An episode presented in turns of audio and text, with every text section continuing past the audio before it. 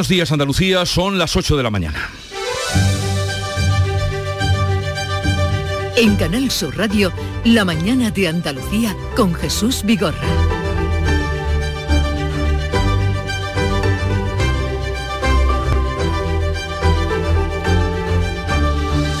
La reunión de la mesa de la sequía ha decepcionado en Andalucía y el campo amenaza con levantarse si no se toman medidas urgentes contra esta situación. Tras el encuentro de ayer, Asaja ha pedido al ministro de Agricultura una reunión con más contenido que la de este lunes, que ha sido meramente técnica. El encuentro ha defraudado tanto a la Junta como a los regantes. Todos demandan inversiones y medidas fiscales y paliativas ante la crítica situación del campo andaluz. No menos crítico es el momento por el que pasa el mercado de la energía tras la decisión de Rusia de cerrar el suministro de gas a Europa y la indecisión de Francia a que pase por su territorio el gasoducto que partiría de España. Con esta situación geopolítica que implica a toda Europa, Pedro Sánchez debatirá hoy cara a cara con Alberto Núñez Feijo sobre el plan de ahorro energético convalidado en el Congreso. Feijo va a pedir a Sánchez la extensión de la bajada del IVA del gas hasta final del invierno.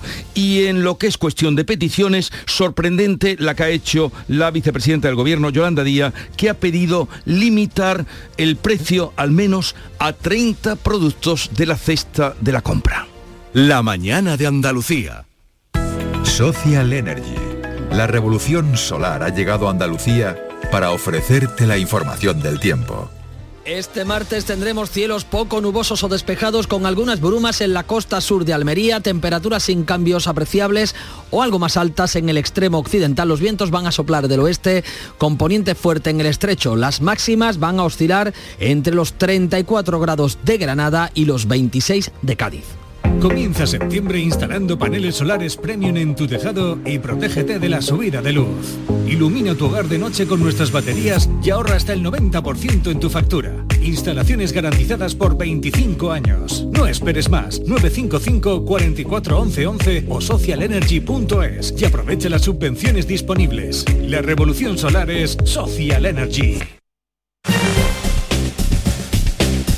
Y vamos a conocer cuál es el estado de las carreteras en Andalucía a esta hora de la mañana. Conectamos con la DGT, nos informa Lucía Andújar. Buenos días. Muy buenos días. Hasta ahora estamos pendientes de un accidente que se ha producido en Málaga, en la 7, a su paso por Málaga Este, sentido Motril. Al margen de esto vamos a encontrar complicaciones también en Sevilla, en la A4, en dos hermanas, en ambas direcciones, debido al incendio de un vehículo. Y por lo demás, circulación muy tranquila en el resto de red de carreteras andaluzas. No se registran más complicaciones en ningún punto, pero como siempre les insistimos, mucha precaución al volante.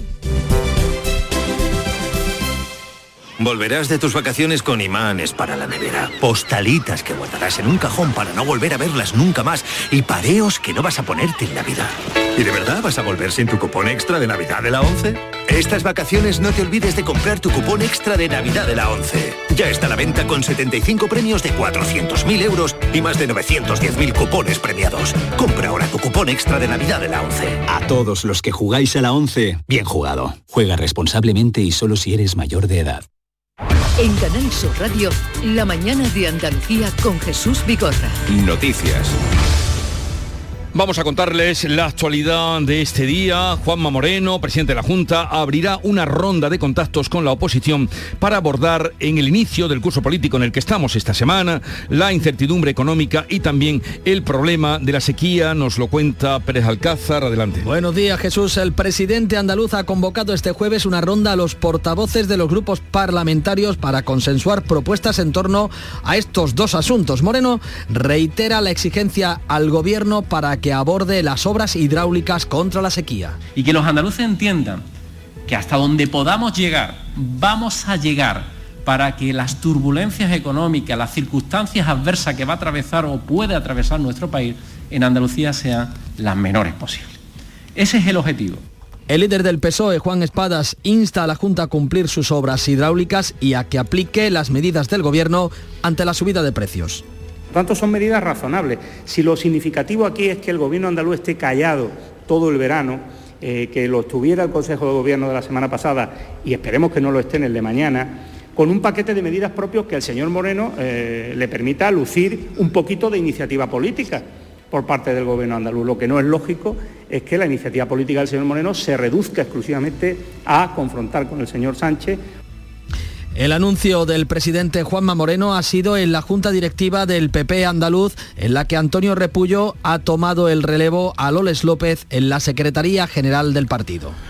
Vamos con otro asunto. Gibraltar retira casi todo el combustible del interior del 0 S-35, el buque varado frente al Peñón, pero ahora el problema lo están presentando los pescadores. Se han bombeado 434.000 litros ya y restan todavía 91.000 litros de fuel oil en el tanque de proa. Gibraltar se dispone a iniciar la retirada de la carga de acero del navío y prevé revisar la declaración de incidencia grave para devolver la circulación al puerto. Pero la posible presencia de hidrocarburos mantiene cerrados tres de los cuatro caladeros en la bahía de Algeciras lo que supone que están teniendo unas pérdidas por parte de la flota que allí pesca. Algeciras, cuéntanos, Ana Torregrosa. Pues sí, Jesús, buenos días. Eh, pérdidas eh, que pueden oscilar en total entre los 10.000 y 12.000 euros eh, diarios. Son afectados prácticamente un centenar de familias y es que están, como dices, cerrados tres de sus cuatro caladeros, afectada principalmente la flota de marisqueros. Además, dicen que están detectando rechazo por parte de los compradores. Juan Morentes, vocal de la organización Pesquera 79. Cada día que no se pesque el barco tiene que pagar a fin de mes la seguridad social y todo el tema. Todos los días que no se pesque son pérdidas y sin saber cuándo se va a reiniciar la, faena. Y hay compradores que todavía no se atreven a venir, así que no pase esto. en fin, la situación no es buena a día de hoy. El Ayuntamiento de la Línea ha pedido a la Junta que agilice los análisis eh, de la zona para poder levantar la prohibición cuanto antes, si como hasta ahora no llegan más vertidos hasta esas aguas. Y hoy el día está marcado, como todos los martes, por el Consejo de Ministros, pero especialmente porque va a aprobar el subsidio de desempleo para las empleadas del hogar. El anuncio de Pedro Sánchez responde a una exigencia de la Organización Mundial del Trabajo. Un anuncio el del presidente en el acto de inicio del curso político ante 50 ciudadanos que responde a la advertencia de la justicia europea de febrero del año 21 y llega después de que el propio Congreso ratificara el convenio de la Organización Internacional de Trabajadores que permite a las empleadas del hogar cobrar el subsidio del paro. En España hay cerca de 600.000 empleadas del hogar. Excelente noticia. Ya era hora que las mujeres trabajadoras del hogar tengamos derecho a paro como cualquier trabajador, porque somos trabajadores como cualquier persona que trabaja y no teníamos derecho a paro. Por su parte, el gobierno andaluz aprobará mañana la nueva ley de función pública que prima la productividad de los funcionarios. Y la Consejería de Fomento aquí en Andalucía va a elaborar un decreto ley que habilitará a los vehículos de transporte con conductor, los eh, conocidos como VTC, para que sigan operando en los núcleos urbanos a partir del 1 de octubre, límite impuesto por la norma estatal para adecuar estos servicios por parte de las comunidades autónomas. Según la Junta, se establecerán requisitos para que estas medidas garanticen la convivencia de VTC y taxis. Según Fomento, no puede haber 17 modelos distintos de regulación de los VTC y por tanto debería ser el gobierno de Pedro Sánchez el que apruebe una norma para todo el país. Y este martes gran debate cara a cara esta tarde entre Pedro Sánchez y Núñez Feijó en el Senado centrado en las medidas del ahorro energético. El presidente del Partido Popular propondrá la extensión de la bajada del IVA del gas hasta el final del invierno, una iniciativa de Feijó que ha asumido el gobierno. Han aceptado bajar el IVA del, gas al 5%. Por tanto, ya sin debate, ya tenemos un avance. Creo que eso es importante. Pedro Sánchez pide política útil y rechaza abonar el discurso del miedo. No tenemos que caer ni en la euforia, ni la autocomplacencia, ni por supuesto el catastrofismo. Lo que tenemos que hacer es actuar con realismo, con confianza plena en las fortalezas que tiene nuestro país para superar cualquier adversidad. Pero entre las ideas que van surgiendo para combatir la inflación, que es muy alta, como ustedes saben, hay una nueva, la de la vicepresidenta Yolanda Díaz, que ha traído ya la polémica con ella misma. Yolanda ha propuesto poner un límite a los precios de los alimentos básicos, como el pan, los huevos, la leche y así hasta 25 o 30 productos básicos. Un anuncio que ha motivado críticas de las distribuidoras y no genera entusiasmo ni en Podemos ni en el socio de gobierno en el Partido Socialista. Yolanda Díaz ha tenido respuesta por parte del portavoz Podemita en el Congreso, Pablo Fernández. Que alcancen un acuerdo entre ellos y fijemos una serie de productos entre 20 o 30 que le garanticemos a la ciudadanía. Sería complejo eh, llegar a un acuerdo con las grandes empresas de, de alimentación y de distribución. La solución más adecuada sería ese impuesto extraordinario. El ministro de Agricultura, el socialista Luis Plana, ya se ha mostrado en contra y ha rechazado ese impuesto que pide Podemos. Pues lejos de templar los ánimos que estaban calientes, la reunión de la mesa de la sequía ha supuesto decepción en la Junta y entre los agricultores y ganaderos tras la reunión de ayer lunes. La reunión técnica y telemática convocada por el Ministerio ha sido insuficiente para comunidades autónomas, regantes, organizaciones agrarias y cooperativas. Asaja amenaza con movilizaciones si no se pone en marcha un plan de choque urgente ante la gravedad de la situación. UPA Andalucía reclama una política integral para proteger el campo frente a las adversidades climáticas y la Federación Nacional de Comunidades de Regantes reclama más fondos a agricultura, la modernización del regadío y desarrollar una política de ahorro. Y es que fíjense, los pantanos andaluces están al 25% de su capacidad. La consejera de Agricultura, Carmen Crespo, pide más implicación al Ejecutivo Central. Ya dentro de poco sacamos dos medidas más, que son una para los ganaderos, para los abrevaderos, al ganado, y otra que va para la conexión de la agua regenerada con los regantes, de 25 millones de euros. Ricardo Serra es presidente de Asaja en Andalucía. Señor Serra, buenos días. Muy buenos días. ¿Por qué han salido ustedes tan descontentos de la reunión de la mesa de la sequía de ayer? Y hay una cosa que es obvia y es que eh, en una situación como en la que estamos, yo creo que todo el mundo puede comprender que es de emergencia, que se provoque, que se convoque a una reunión al frente de ella un subdirector sin ningún tipo de capacidad de decisión política y nos reunamos todas las comunidades autónomas, las organizaciones agrarias, los regantes, no sé cuánto. Eso es una garantía de que primero no va a ocurrir nada razonable y no, no se va a encontrar ninguna solución ni va a haber nada, ningún paso adelante para solucionar la, la situación en la que vivimos, la crisis en la que estamos pasando, donde hace falta una serie de medidas de carácter urgente, luego planificar a medio y largo plazo para que no nos veamos una vez más en un ciclo de sequía como estamos en, en el de ahora, después de que espero que alguna vez afortunadamente lleguen las lluvias, ¿no? Claro que hay una decepción total por parte no solamente de los agricultores, sino de todo el mundo, porque esto ya era la crónica de un, de un desastre anunciado. No se puede convocar una reunión sin, sin ninguna capacidad de decisión y sin poner ninguna medida encima de la mesa, simplemente para escuchar que decimos todos que todo el mundo ya lo sabe. Pero, señor Serra, ya ustedes sabían que el ministro Luis Plana, ministro de Agricultura, no iba a estar en la reunión. Podían haber ustedes abortado esa reunión. Bueno, ¿cómo abortamos esto? Si después de no sé cuánto tiempo estamos pidiendo que haya una reunión, se provoca una reunión, nos temíamos y ya lo anunciamos que esto no iba a ir a ningún lado, le dijimos, bueno, quizás este señor venga con alguna medida concreta, mm, pues, pues para eso tiene un superior que le puede decir, mira, vamos a hacer esto, vamos a hacer lo otro, ¿no? Sencillamente se, se, se, se limitó a describir cuál era la situación, que obviamente ya todos la conocemos, y a escuchar a las peticiones de todos, que casi podría decir que también, ¿no? Pero no hay ninguna medida que se diga, bueno, a partir de ahora vamos a hacer esto, vamos a hacer lo otro, no, no, absolutamente nada, simplemente a escuchar y a contar cosas, pero no a tomar ningún tipo de decisión. ¿no? Indudablemente lo más urgente es la lluvia, pero ahí poco podemos hacer. ¿Qué sería o cuál sería la medida más urgente que habría que tomar eh, tal como está la situación, señor Serra? Bueno, la primera medida, ya creo que la consejera ha dicho algo en el tema de los... Porque aquí está la, la agricultura, pero también está la ganadería, las vacas, los animales beben todos los días. Y en algunos sitios hay un verdadero problema, porque es que al copiar agua para darle de beber, una vaca no, no, no se le para, no se le da un botón para que pare, necesita beber todos los días.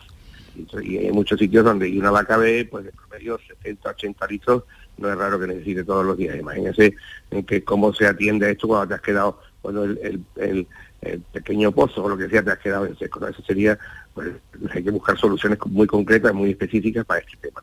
Y luego hay una serie de medidas de carácter fiscal eh, para ayudar a los agricultores y a los ganaderos a pasar por, por este desierto ¿eh? en el que estamos y para de alguna manera ayudar. Luego hay que hacer, eh, obviamente, hay que sentarse y hacer una planificación seria para buscar soluciones de futuro que no se encuentran hoy para mañana, pero que hacen falta ponerlas encima de la mesa, porque desde luego, como he dicho, como un poco haciendo la broma, eh, ya sal, salvo sacar el santo, ya para, para mañana soluciones que mm, urgentes de este tipo desgraciadamente no existen. Eh, bien lo ha definido usted, la travesía del desierto que están teniendo los agricultores y ganaderos de este país y en concreto los de Andalucía. Pues bien, veremos qué pasa ante ese descontento que ustedes tienen y han manifestado eh, después de la reunión de ayer que mm, quedó, usted nos ha dicho, en nada, un análisis de la situación que ya está más que analizada. Gracias por atendernos, Ricardo Serra, presidente de ASAJ Andalucía. Un saludo y buenos días. Sí, muy buenos días a todos. Muchas gracias. 8.15 minutos de la mañana, seguimos contando la actualidad en la mañana de Andalucía. Me gusta cuidarme. Es una suerte tener este sol, este tiempo. Y aquí hay tantas cosas buenas, sobre todo cuando te sientas a la mesa. Pero muchas veces me pregunto, ¿qué debo comer para seguir en forma, para estar bien? Andalucía, con sus productos y su gastronomía, tiene la respuesta. Lo bueno es mejor. Junta de Andalucía.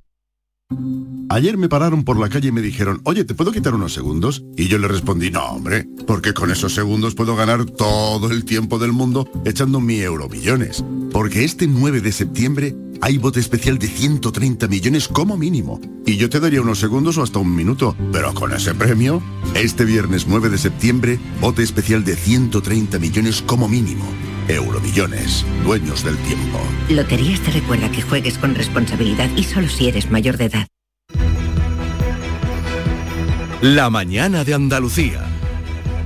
Seguiremos hoy hablando de precios después de la propuesta de Yolanda Díaz eh, que ha generado gran polémica, pero vamos ahora con el precio de la luz, porque hoy nos hemos levantado con una nueva subida de la electricidad en España, un 20,3% más cara que en el día de ayer. El megavatio va a llegar a costar 291 euros con 57 céntimos con el precio de la luz por las nubes en toda Europa. El presidente francés Emmanuel Macron ha rechazado la construcción del gasoducto desde España a Alemania que propone Pedro Sánchez asegura Macron que las actuales interconexiones de gas están muy lejos de estar saturadas. No estamos en proceso de saturar las conexiones existentes y no hay necesidad de que España exporte su gas a Francia, ya que está importando en este momento en el que hablo. No comprendo el problema a corto plazo que estamos intentando resolver.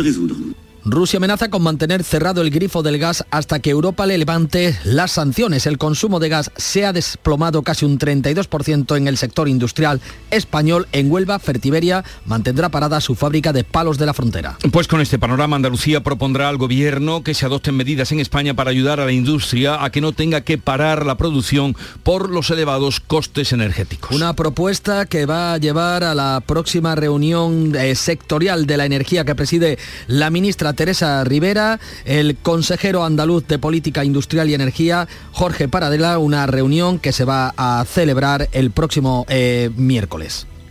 Está muy bien la reducción del, IVA eh, en el gas del 21 al 5%, propuesta que partió Andalucía y que ha sido trasladada por el, presidente Feijó, pero realmente eso no beneficia a las empresas. Es una medida que favorece al ciudadano.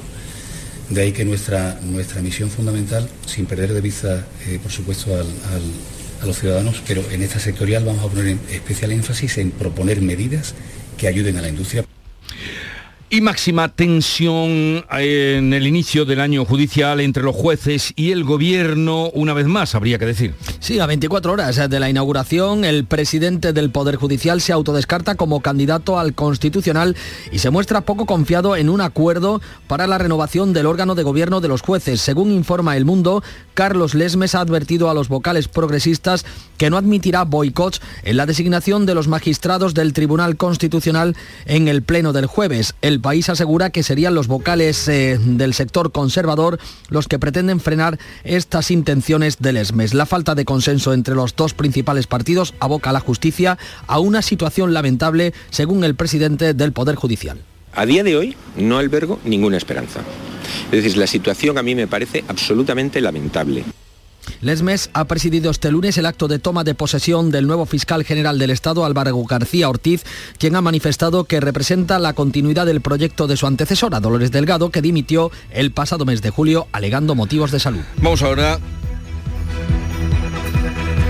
Vamos ahora con la crónica de sucesos porque tenemos varios asuntos. En Jaén, una mujer ha resultado herida, apuñalada por su pareja en Úbeda. Alfonso Miranda, buenos días, cuéntanos. Hoy podría pasar a disposición judicial el presunto autor del apuñalamiento de su pareja, una mujer de 33 años en Úbeda. Ella ha pasado la noche en la UCI del Hospital San Juan de la Cruz. Presenta dos heridas por arma blanca en el emitor derecho y su estado sigue siendo grave, aunque ya no se teme por su vida. Los hechos ocurrían sobre las siete y media de la tarde de ayer cuando el presunto autor de la agresión se personaba en el domicilio de la mujer y por causas que se investigan apuñaló a su expareja en el pecho. Se marchaba del domicilio llevándose consigo al hijo de dos años. Minutos después dejaba al menor al cuidado de sus abuelos, mientras que el presunto autor emprendía la huida de esta localidad. Horas después era la Guardia Civil la que localizaba al presunto autor a más de 50 kilómetros del lugar de los hechos y la custodia del menor anoche mismo por orden judicial se han hecho cargo ya los abuelos maternos.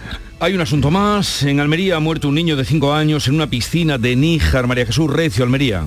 El protocolo judicial ya se ha activado para conocer las causas de la muerte del pequeño. El 112 atendió una llamada este lunes en la que un particular pedía ayuda para un menor que precisaba asistencia sanitaria en una piscina de un cortijo de agua amarga. Un helicóptero sanitario se desplazó a la zona, le practicaron maniobras de resucitación cardiopulmonar, pero no se pudo hacer nada por salvar la vida del pequeño.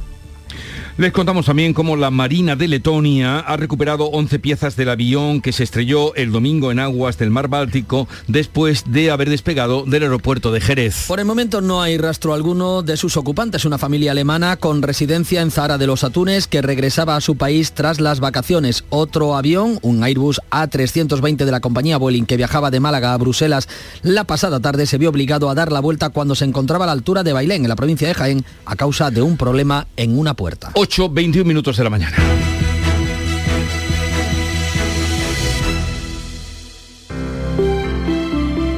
Buenos días. En el sorteo del cupón diario celebrado ayer, el número premiado ha sido 10.436 10436. Serie 21. Recuerda que hoy, como cada martes, tienes un bote millonario en el sorteo del Eurojackpot de la 11. Disfruta del día. Y ya sabes, a todos los que jugáis a la 11, bien jugado.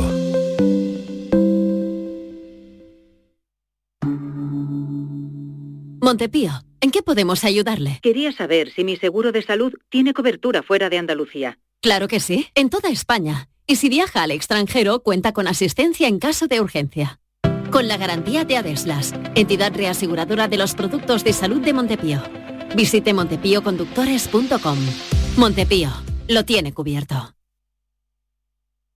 En Canal Sur Radio, la mañana de Andalucía con Jesús Bigorra. Noticias. Y de nuevo la carretera que nos pone en estado de alarma. Cada día del verano han muerto de media tres personas, 43 fallecidos en Andalucía, que es la comunidad autónoma con más muertes en accidentes de tráfico durante los meses de julio y agosto. En toda España han perdido la vida 225 personas, que son 10 más que en los mismos meses de 2019, año de referencia al ser anterior a las restricciones marcadas por la pandemia. Francisco Canes es presidente de la Asociación Estatal de Víctimas de Accidentes. Francisco, buenos días. Hola, buenos días. A ver, ¿qué lectura hace usted de, estos datos y de estos accidentes que tenemos sobre la mesa? Hombre, en primer lugar, bueno, pues yo creo que es un fracaso eh, de las políticas de seguridad vial en este caso, ¿no? Porque cuando hay reducción se habla de éxito, de, que todo va bien, bueno, pues hay que reconocer que esto, la verdad, después de, de más de 10 años es el segundo año con más, el segundo verano con más muertos, por lo tanto yo creo que que es un fracaso primero de las políticas de seguridad vial y luego también de nosotros como ciudadanos y como conductores, evidentemente. Quiere decir que la bajada de accidentes que supuso en los años de pandemia era porque había menos circulación, no porque hubiéramos aprendido la lección. Bueno, pero tenemos años que no ha habido pandemia y ha habido menos accidentes también que este año, por lo tanto, eh, yo creo que lo que falla es, son las políticas, la gente ya está un poco cansada de, siempre lo mismo. Yo creo que hay que aumentar más la vigilancia porque los, los datos son, bueno, pues gente sin cinturón, que a las fechas que estamos es algo increíble realmente. Y luego, bueno, por los excesos de velocidad, el alcohol, las drogas, el uso del móvil, son las, los mismos problemas de siempre que hay que vigilar. Francisco Canes, presidente de la Asociación Estatal de Víctimas de Accidentes, que nos alerta y nos llama la atención sobre los fallos más habituales y que suponen eh, dolor y muerte y pérdidas de vidas humanas. Gracias por estar con nosotros y buenos días. Gracias, Oscar. Buenos días.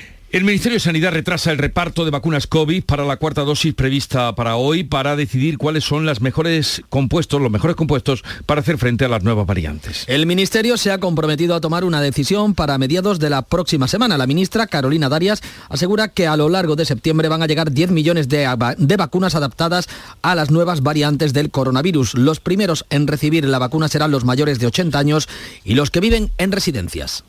A partir pues, de la tercera, cuarta semana de septiembre, cuando se acuerde la fecha, que esperemos que esta semana podamos concretar la fecha de inoculación de la vacuna COVID a estos colectivos. Andalucía espera recibir las 800.000 dosis previstas en la segunda quincena de este mes. Eh, Catalina García, consejera de Salud. Sabemos que las medidas preventivas siempre son las más efectivas y lo hemos visto durante toda la pandemia. ¿Y cuáles son las medidas preventivas? Mascarilla y vacunación. Con lo cual esas van a ser las recomendaciones más importantes. Que todas las personas que van a ser factibles de vacunación de la gripe lo hagan. Haremos también campaña para aumentar el número de vacunados en neumococo. Haremos también campaña para recuperar a niños que en su día no se habían vacunado. Y el rey Felipe VI vuelve a Andalucía, va a presidir hoy en Sanlúcar de Barrameda el acto para conmemorar que hace hoy exactamente 500 años del regreso a ese mismo lugar tras un viaje de tres años, la nao Victoria, una de las menos importantes de la flota que salió, que comandada por Juan Sebastián Elcano fue el primer barco de la historia que dio la vuelta al mundo. Sanlúcar de Barrameda está de fiesta, desde allí nos informa Salva Gutiérrez.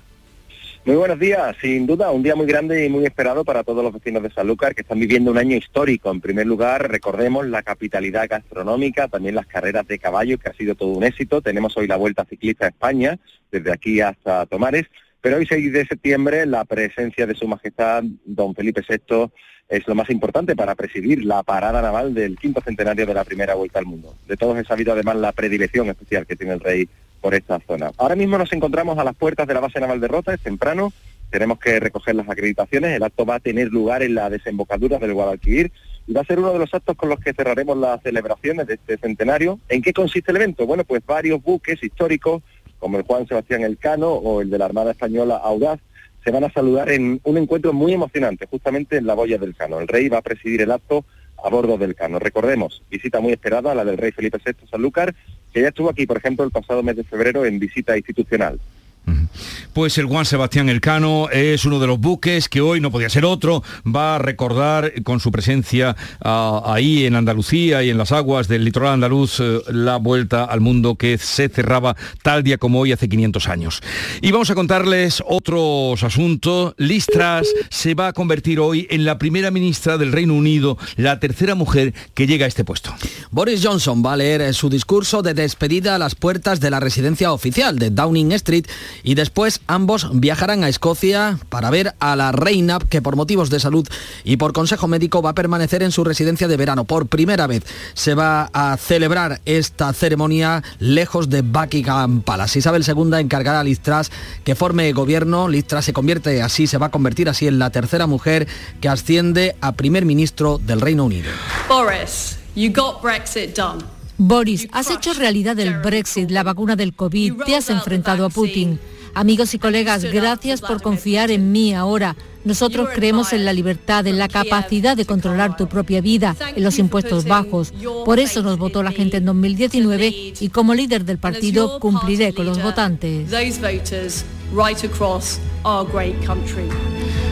Por su parte, Boris Johnson se fue hasta sin despedirse. Hablaremos de este asunto, de cómo cambia la situación en el Reino Unido, repercusiones económicas, relaciones con eh, Europa a partir de las 9 con Santiago Carboca, es catedrático de Economía de la Universidad de Granada, buen conocedor, pues que estuvo muchos años trabajando precisamente en Reino Unido. Y también, indudablemente, repasaremos los temas de economía que hoy tenemos sobre la mesa. Otros asuntos a partir de las 10 de la mañana. Vamos a dedicar un especial a recordar esa primera vuelta al mundo que concluía tal día como hoy. Lo vamos a hacer con grandes especialistas, entre otros Isabel Soler, que ha escrito un libro maravilloso, Magallanes and Company, donde mm, habla de la importancia que tuvo este viaje. Será Isabel Soler con la que estaremos a partir de las 10 de la mañana y a partir de las 10 y media en otro ámbito con Enrique Vilamatas para hablar de su último libro, Montevideo. Pero tenemos también una noticia alegre que nos llega de Estados Unidos. Última hora, sí, Carlos Alcaraz acaba de ganar su partido contra el bosnio Cilic y ha pasado a los cuartos de final del abierto de Estados Unidos. Eh, suple así la caída de Rafa Nadal de esta pasada madrugada. Carlos Alcaraz, si llega a la final, podría convertirse en el tenista más joven de la historia en alcanzar el número uno del ranking. pues eh, Alcaraz tira de épica para seguir adelante y nosotros tiramos ahora de la información local porque es lo que toca cuando llegan las ocho y media de la mañana.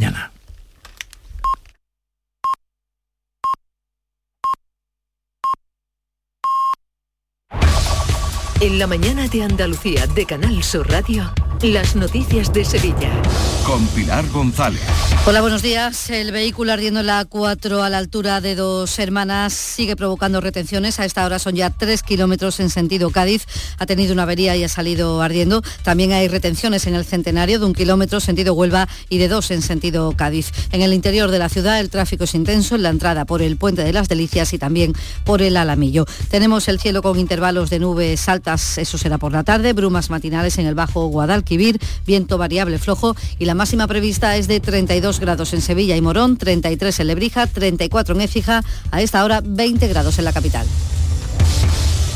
Si necesitas un electrodoméstico, ¿por qué pagar de más en grandes superficies? Ven y paga de menos en Tiendas El Golpecito. Tus primeras marcas al mejor precio y una selección de productos con pequeños daños estéticos con descuento adicional y tres años de garantía. Tiendas El Golpecito. Ahorra hasta el 50% en tus electrodomésticos. 954 100 193 y tiendaselgolpecito.es. Hoy llega la Vuelta Ciclista España, a nuestra provincia, a 14 pueblos. A la una y media de la tarde entrará por Lebrija, de ahí a las cabezas de San Juan, El Palmar, Utrera, Alcalá de Guadaira. También pasará por Mairena del Alcor, Brenes, Villaverde del Río, Alcalá del Río, La Algaba, Santiponce, Valencina, Camas y finalmente en Tomares, donde está la meta. Un amplio dispositivo de la Guardia Civil de Tráfico estará por todo el recorrido, tanto por carretera como en helicóptero. 130 guardias de 83 agrupaciones de todo el país, tres de ellas de Sevilla. En Tomares está la meta y el Ayuntamiento Ayuntamiento tiene preparado un amplio dispositivo con más de un centenar de voluntarios y actividades deportivas. El delegado de deportes del Ayuntamiento, Nicolás Borreguero, espera que los vecinos disfruten y es consciente de la importancia que esto tiene para el pueblo que hay previsto más de 17 millones de espectadores en todo el mundo, 190 países eh, acreditados eh, que tienen la señal de la vuelta, pues que sepan que, durante un día Tomares va a ser protagonista de, bueno del deporte a nivel mundial.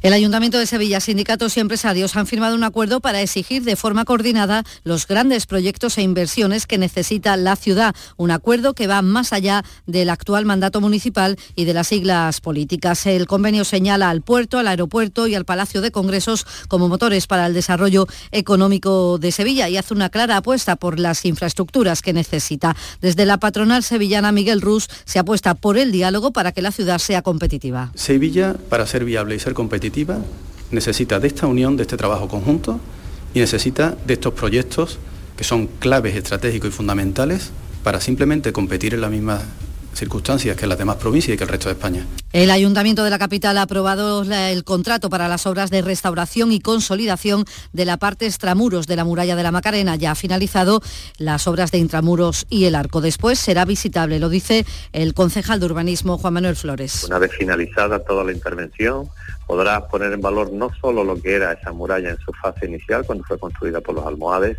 sino que también permitirá también visitas guiadas para Sevilla, y sus visitantes en todo lo que fue también la barbacana. Los colectivos antitalas se han mostrado esperanzados con la decisión del juez de prolongar la suspensión de la tala del ficus de San Jacinto hasta que se resuelva definitivamente la demanda contenciosa administrativa contra esa tala. El ayuntamiento tiene la obligación ahora de seguir manteniendo con vida el árbol y el párroco Javier Rodríguez lamenta que todo este proceso se esté prolongando en el tiempo. Eh, acatamos eh, las resoluciones de los jueces como no puede ser de otra manera, ¿no? Pero estoy sorprendido por todos los acontecimientos. Y la Consejería de Salud y la Estación Biológica de Doñana han detectado mosquitos positivos en virus del Nilo en la Puebla del Río. De momento, ninguna persona se ha contagiado. Deportes, Nuria Gaciño, buenos días. Muy buenos días. El Sevilla se viste de largo esta noche en el arranque de la Champions con la visita del Manchester City. A pesar de que los sevillistas atraviesan por un momento delicado con Lopetegui cuestionado, se espera al menos que sean capaces de ser competitivos. Vamos a ver cómo llegan para el estreno europeo jugadores titulares como Rekic, Fernando o Lamela que arrastran molestias. El turno en la Liga Europa para el Betis será el jueves, que juega en Helsinki. Su rival está a un paso de ganar la Liga finlandesa tras llevarse ayer el derby, un partido que tuvo que ser detenido dos veces por el intento de invasión de los ultras del Helsinki. Gracias, Nuria. Antes de terminar, contarles que ya ha comenzado la campaña de los mantecados y polvorones de Estepa y que la policía de Coria del Río ha rescatado una tortuga sulcata. Es la más grande de África. Vive en el desierto del Sáhara.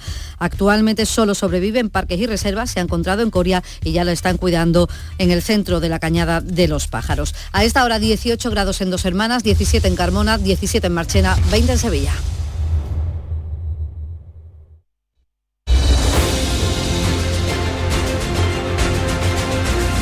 8.35 minutos de la mañana y enseguida vamos a abrir tertulia de actualidad hoy con Paloma Cervilla, Kiko Chirino y Teo León Gros.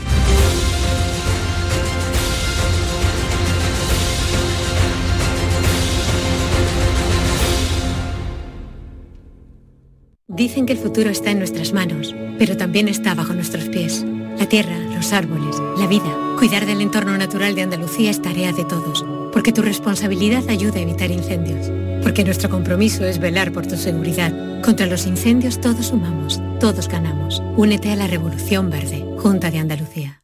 En Canal Sur Radio, por tu salud, responde siempre a tus dudas.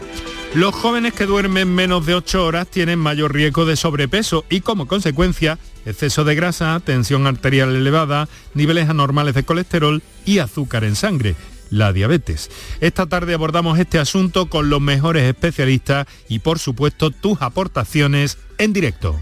Envíanos tus consultas desde ya en una nota de voz al 616-135-135. Por tu salud, desde las 6 de la tarde con Enrique Jesús Moreno. Quédate en Canal Sur Radio, la radio de Andalucía. Buenos días. En el sorteo de mi día de la 11 de ayer, la fecha ganadora ha sido 28 de octubre de 1956. Y el número de la suerte, el 7. Recuerda que hoy, como cada martes, tienes un bote millonario en el sorteo del Eurojackpot de la 11. Disfruta del día. Y ya sabes, a todos los que jugáis en la 11, bien jugado. La tarde de Canal Sur Radio con Mariló Maldonado tiene las mejores historias y las más emocionantes. Un programa para disfrutar de la tarde, cercano, pendiente de la actualidad, con un café con humor. Te escucho en tu radio. La tarde de Canal Sur Radio con Mariló Maldonado. De lunes a viernes a las 3 de la tarde. Canal Sur Radio, la radio de Andalucía.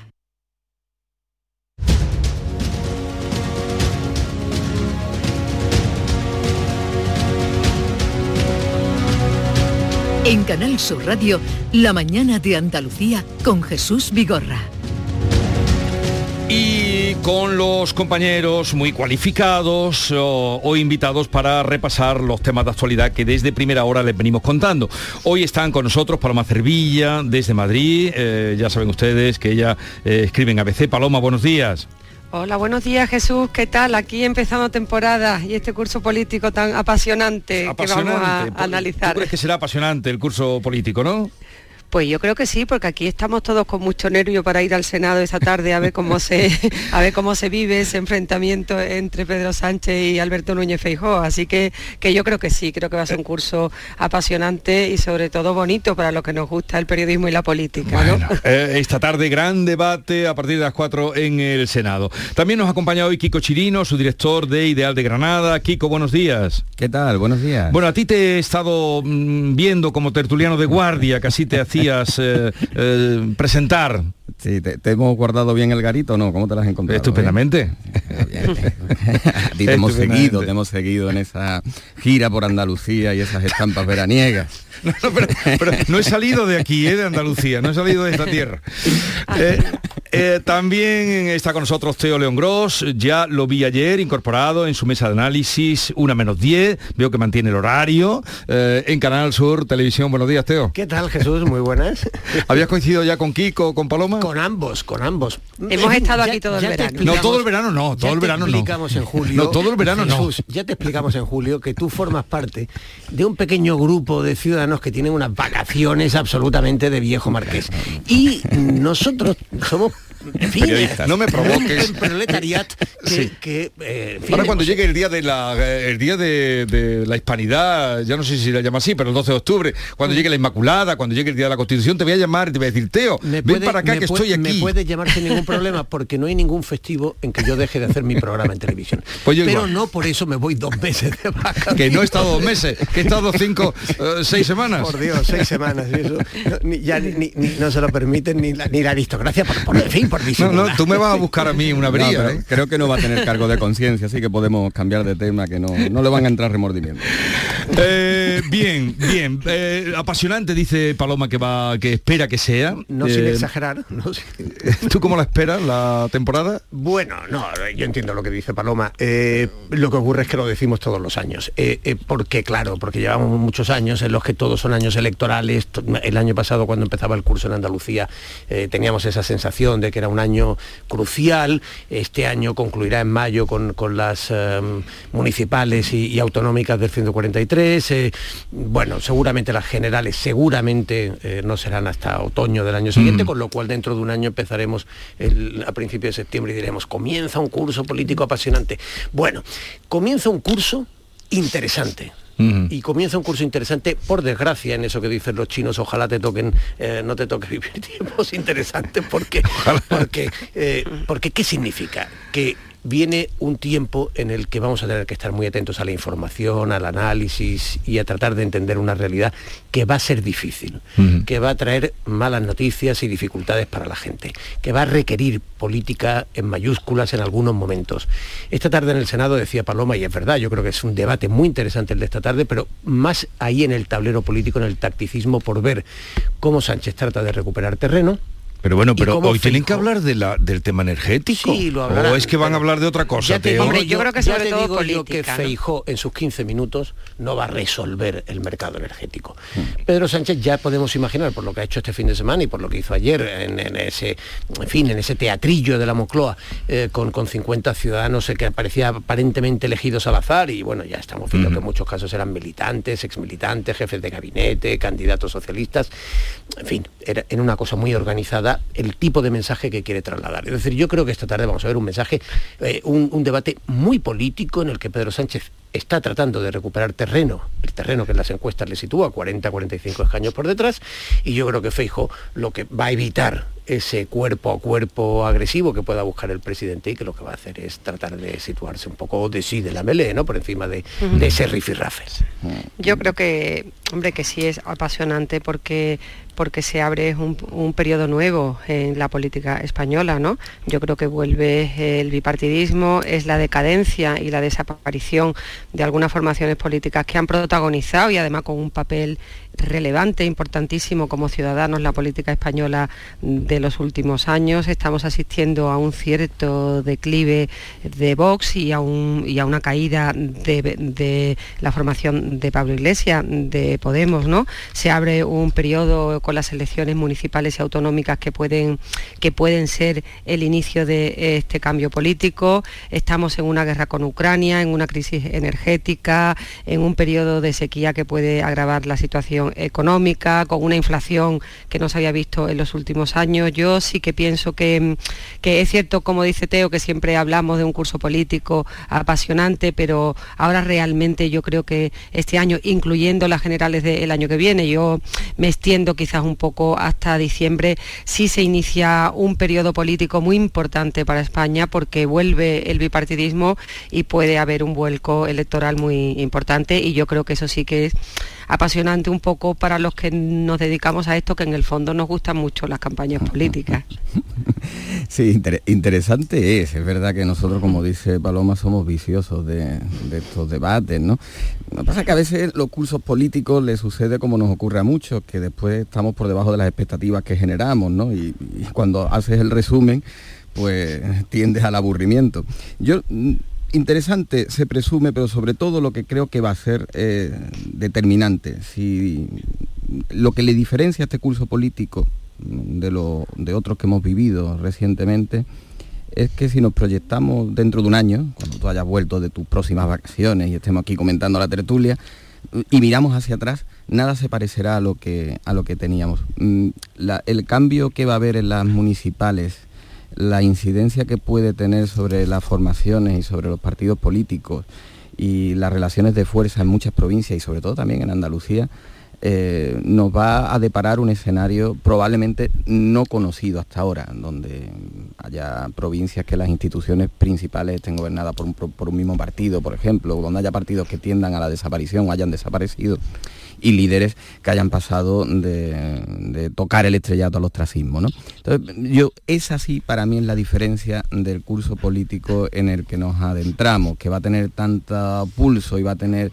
eh, tanta intensidad porque son sabedores los líderes políticos que en cuestión de un año, en cuestión de un año y en esa antesala de las generales, cómo lleguen a esa antesala de las generales, va a deparar el futuro y en mm. algunos casos incluso la desaparición. Bueno, vamos a lo concreto con Paloma, Kiko, Teo, mm, cosas concretas, eh, o en este caso propuestas, que, quiero escuchar vuestra opinión.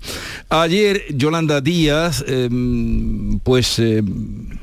con, buena intención, indudablemente, y buena voluntad, hablaba de ponerle límite a los precios eh, para contrarrestar la inflación que tenemos por encima del 10%, lo decía así que alcancen un acuerdo entre ellos y fijemos una serie de productos entre 20 o 30 que le garanticemos a la ciudadanía. Sería complejo eh, llegar a un acuerdo con las grandes empresas de, de alimentación y de distribución. La solución más adecuada sería ese impuesto extraordinario. Era Pablo Fernández el que le respondía. Bueno, ¿qué os parece entre 20 o 30 productos básicos que garanticemos a la ciudadanía? ¿Qué os parece esa medida? A ver, eh no sé por qué presumes que es con buena intención, pero bueno, vamos a aceptar. Hombre, no lo puede hacer con mala intención. vamos, no, no, no, no, no, es que entre la buena y la mala hay muchas intenciones. Bueno, buena voluntad. Eh, quiero, ¿a qué, ¿a qué me refiero? Yo creo que eh, Yolanda Díaz le madrugó a Pedro Sánchez el lunes el protagonismo que ayer debía haber tenido alguna de las iniciativas anunciadas por el presidente del gobierno, por ejemplo la de las empleadas del hogar, que es una que es eh, acertada. Ya vimos aquello, me parece que era Mudena de Tomelloso, la que decía soy empleada del hogar, y, Pedro Sánchez. Mira, curiosamente, mañana en el Consejo de Ministros vamos a, aprobar esto. Bueno, eh, dentro de esa espontaneidad que tuvo el acto de ayer en Moncloa en general. En la televisión nada es espontáneo, creo. Tú lo sabes mejor que nadie. Hay muchas cosas que son espontáneas. En la televisión te puede decir. pero, pero no, no, ya, digamos, eh, vamos a lo serio. Es decir, Yolanda Díaz ayer se llevó el debate. Se habló de lo que proponía Yolanda Díaz. Y crea un marco que a mucha gente populista, a mucha gente le habrá gustado oír. Ponerle tope a los huevos, al aceite, al pan. Esos productos es, como le recordó inmediatamente Luis Planas, ilegal e ineficaz y seguramente perjudicaría por encima de todo a ganaderos y agricultores si eh, se toparan. El propio Podemos rectificó a Yolanda Díaz y le dijo, un impuesto puede ser eficaz, eh, la fiscalidad donde hay que trabajar. El, del, sector le dijeron, oiga, mire, hay productos, efectivamente, productos muy básicos que tienen un IVA muy alto.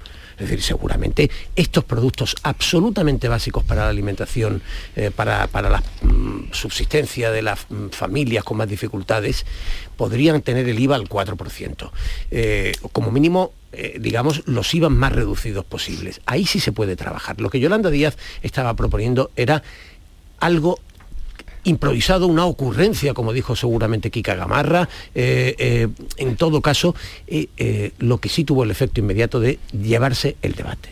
algo que Yolanda Díaz le está haciendo a Pedro Sánchez con cierta habilidad. Pedro Sánchez está escorándose a la izquierda en esa campaña del gobierno de la gente, hablando de los poderes oscuros, de la derecha mediática, de las energéticas, etc. Y eh, en ese contexto con Pedro Sánchez escorándose a la izquierda, Yolanda Díaz sabe encontrar su terreno. Lo hizo con esta propuesta en términos políticos. Por eso te digo lo de la buena intención.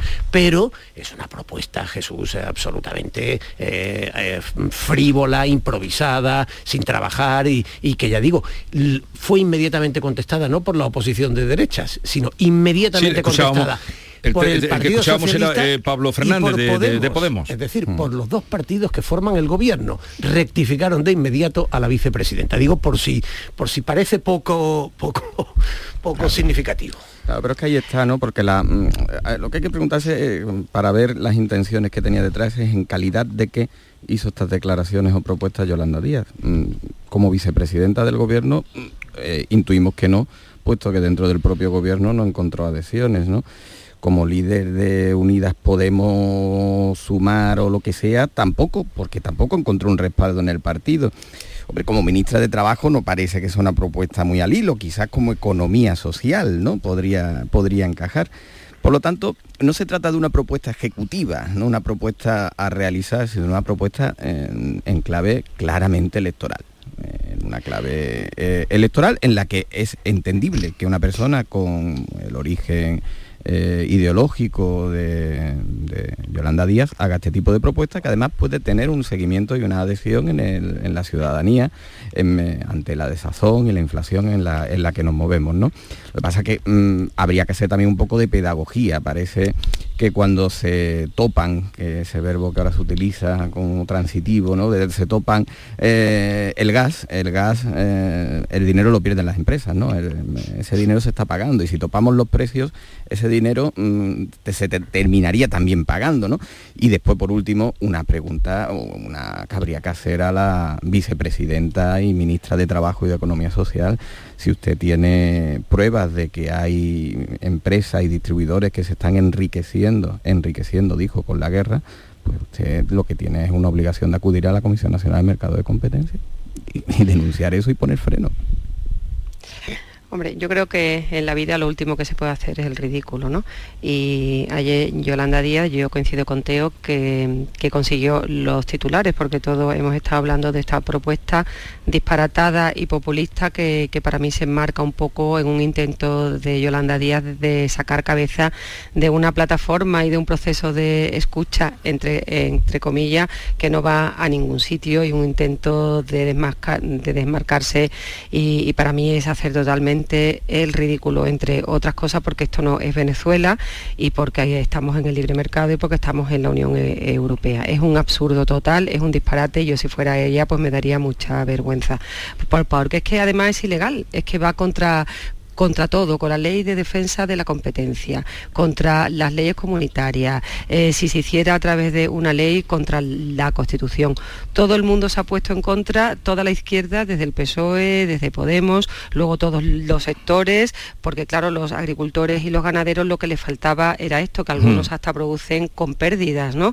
O sea, yo creo que es un disparate y, y bueno, y ya la propuesta que hace Podemos de un impuesto a los empresarios del sector de la alimentación, pre precisamente el sector que crea empleo.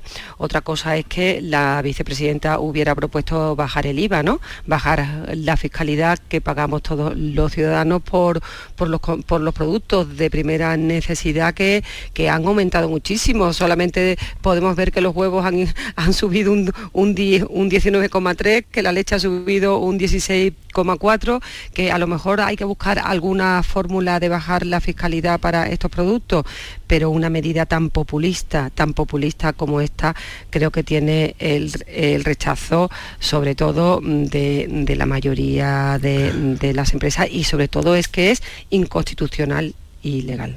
Pero desde que dijo esto ayer, que además habló de 20 o 30 productos, pero solo nombró, sí, sí. el aceite lo has puesto tú, Teo, solo nombró huevos, leche, huevos, leche naranjas y, y los nos, productos básicos son subjetivos. Sí, claro. por eso. Claro. Pero, pero que, que ayer todo el día en todas las televisiones, esta mañana en todos los medios, obviamente lo hemos sacado aquí porque es la vicepresidenta la que habla y yo quería escuchar a vosotros, pero mm, una cosa así, la la propagación que tiene tan Sí, grande. hombre, y viene- todo estáis hablando de que es una ocurrencia tal pues a lo mejor con dejarla de lado pero entramos todos como cabestros Bueno, vamos a ver. eh, yo creo lo primero, Jesús, que cuando un vicepresidente Es una de un vicepresidenta, gobierno sí, pro- anuncia una propuesta, esta tiene que ser analizada. Eh, bueno, la oposición puede decir, "Oye, a mí esto me parece una ocurrencia, eso es un- Sí. una respuesta más propia de la oposición. La respuesta que le dio Luis Planas, el ministro de Agricultura, ministro andaluz y un hombre muy serio que casi siempre, en fin, eh, sus, sus, eh, opiniones o sus análisis suelen ser ponderados y, y es un hombre riguroso. Hombre, es que dijo directamente que era ilegal. Es decir, es que no sé si... Es que va no contra sé si- todo, no sé Oteo. si- no sé si- digo, además es irracional, evidentemente, porque, porque ¿qué ocurriría si, si tú topas el precio del pan y creas a los productores un... Pues evidentemente vas a terminar creando un mercado alternativo, vas a... En fin, en definitiva, economía sumergida, vas a, a- a favorecer justamente todo lo que en principio querías, eh, querías evitar. Pero ya digo que además sabemos perfectamente que estas cosas nunca perjudican a los grandes beneficiarios de la cadena, sino a los eslabones débiles. Y los eslabones débiles, es obvio, lo mencionaba la propia vicepresidenta, están en el origen, están en agricultores y ganaderos. Hay que analizarlo y hay que analizarlo para decir, oiga, no se puede hacer política con este nivel de improvisación y de frivolidad. Claro, no, porque- no. Cuestión distinta Mm. es, efectivamente, como le responden en Podemos, que este es el discurso lógico que tú puedes esperar de la izquierda, eh, pues esto hay que apretar con la fiscalidad en determinado punto. Y los productores querían, sí, hay que apretar en la fiscalidad, pero en la del IVA, no a- a- apretarnos a los, Mm. a los eh, empresarios en nuestra pa- para que paguemos, sino reducir el IVA para que los consumidores... En fin, esto es un debate lógico, el de eh, ¿qué, qué clase de política fiscal contribuiría a aliviar la situación de los ciudadanos. Izquierda, derecha, liberales, eh, socialdemócratas y, y- y comunistas tienen ideas muy distintas en esto y es enriquecedor escucharles. Lo que no es enriquecedor es escuchar una ocurrencia eh, absurda que efectivamente sí que merece una respuesta por parte de la clase política e información por parte de los periodistas para poner en evidencia que así no.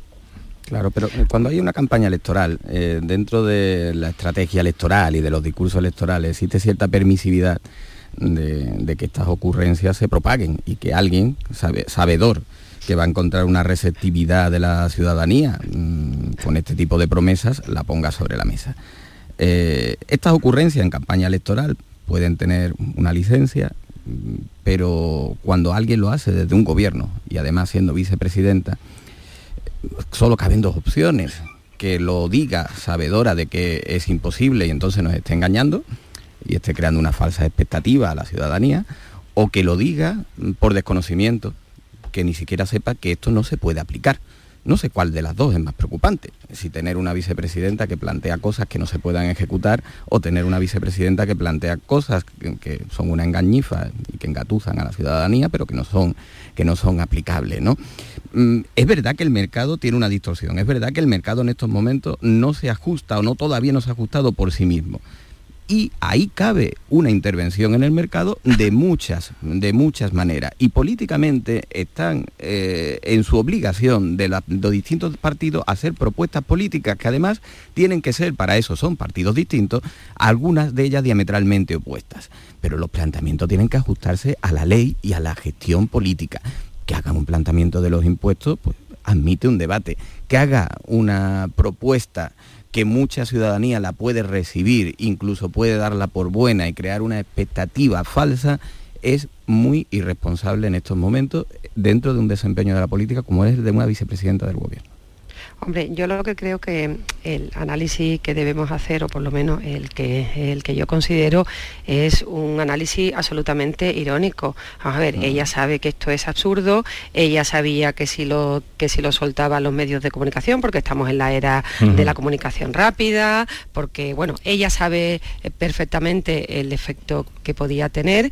Eh, yo coincido también con Teo en el que ella quería un poco solapar ese acto de Pedro Sánchez, que le ha, que le ha hecho un favor, ¿eh? porque el acto de Pedro Sánchez ha sido de una, de una ridiculez, de un infantilismo. Es que yo creo que ayer vivimos en la política española dos espectáculos dantescos. ¿eh?